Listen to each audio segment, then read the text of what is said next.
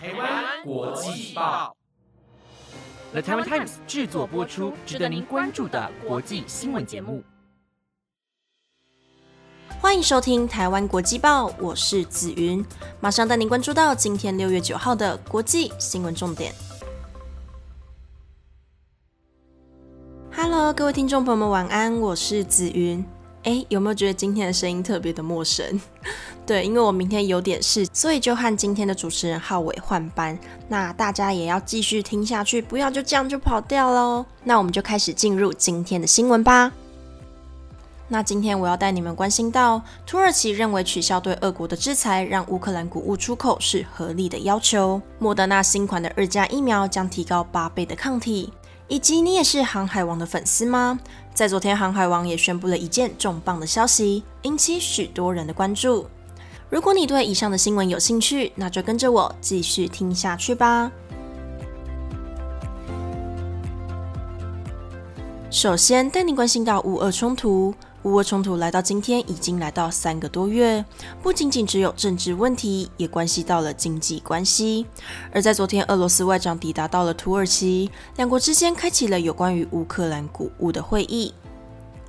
乌克兰一直以来都是全世界最大的谷物出口国之一，而因为乌俄战争，西方国家控诉俄罗斯封锁乌克兰的黑海港口，导致全球饥荒的状况发生。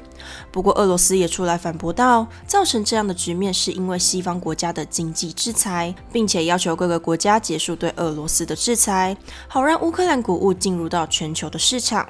而就在昨天，乌克兰外长拉夫罗夫与土耳其外长卡夫索格鲁的会议中，土耳其对外说道：“如果我们要把乌克兰谷物开放到国际市场，我们认为消除阻碍俄国出口的障碍是合理的要求。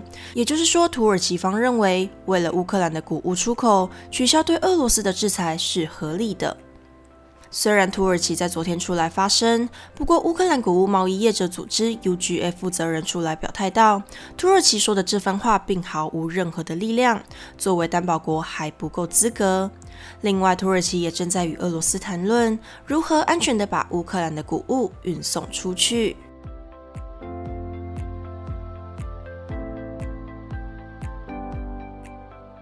再来带您关注到墨西哥消息。前阵子美国德州的枪击事件在全世界闹得沸沸扬扬，而在六号，墨西哥也发生了一起枪击事件，引起许多人的恐慌。在五月二十四号时，美国德州一位十八岁的男性进入到了德州小学，杀害许多学生以及成年们。根据统计，这场枪击案至少枪杀了二十一人。另外，更有数据显示出，美国的枪击案件在今年的一百五十天内，共有两百四十八起死亡人数四人以上的枪击事件。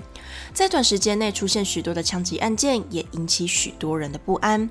而在六月六号的这天，在墨西哥的街头，有位枪手在晚间向一群学生开枪，造成了六名死亡的惨案，其中五位甚至还是高中生。此消息一出，社会也感到非常的惧怕。而在这次的事件之前，在墨西哥也有另一起集体的枪杀事件。在许多的攻击事件中，墨西哥也整理出自2006年12月以来，墨西哥政府发起有争议的军事反毒品的行动中，已经通报了超过34万起的谋杀案。在种种的枪杀案中，也不禁让人怀疑这是否是模仿的效应。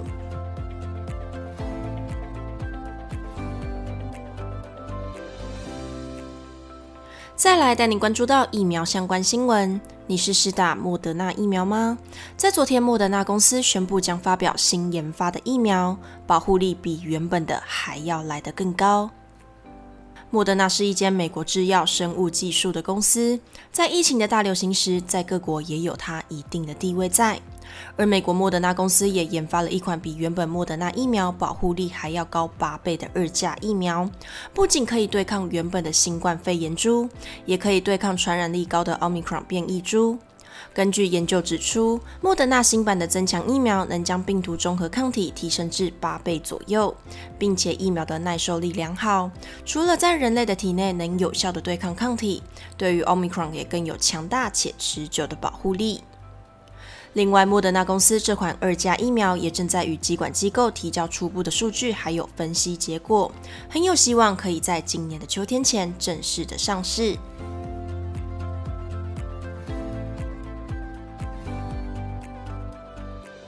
第四则新闻带您了解到中国的天灾。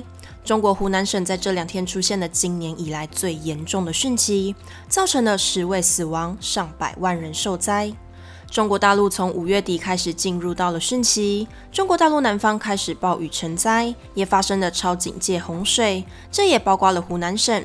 根据报道指出，中国湖南省自五月二十八号以来的降雨量比以往多了一倍左右，在今年的降雨量比过往还要多了两成以上。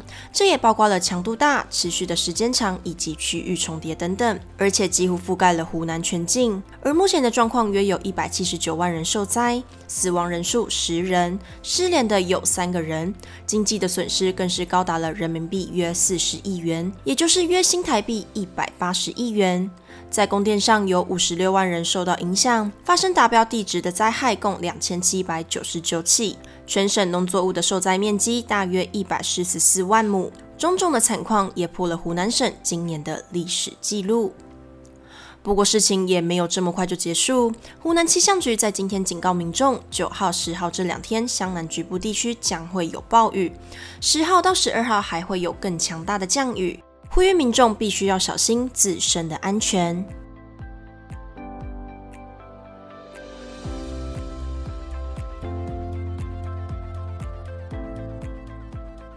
最后带你关心到娱乐相关新闻，你有看过《航海王》吗？在昨天，《航海王》的官方宣布了一件重大的事情，引起粉丝们的呐喊。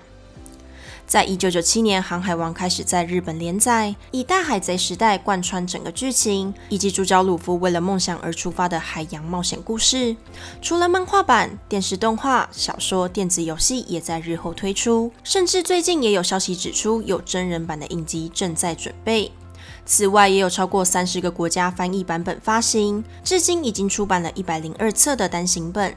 作者尾田荣一郎更是创下了单一作者发行量最多的系列漫画的惊世世界纪录。